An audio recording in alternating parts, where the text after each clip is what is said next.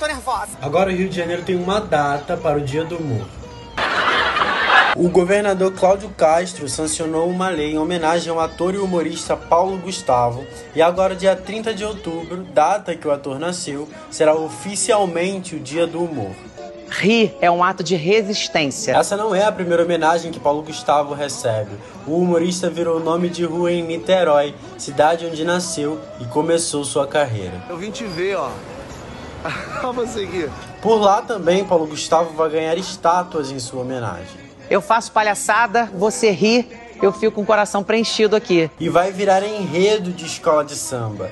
A São Clemente, a agremiação do Grupo Especial do Rio, vai homenagear o humorista no Carnaval de 2022 com um desfile contando sua história no Sambódromo. Muito amor, gente. Até logo. Conta aí nos comentários como a carreira de Paulo Gustavo impactou na sua vida.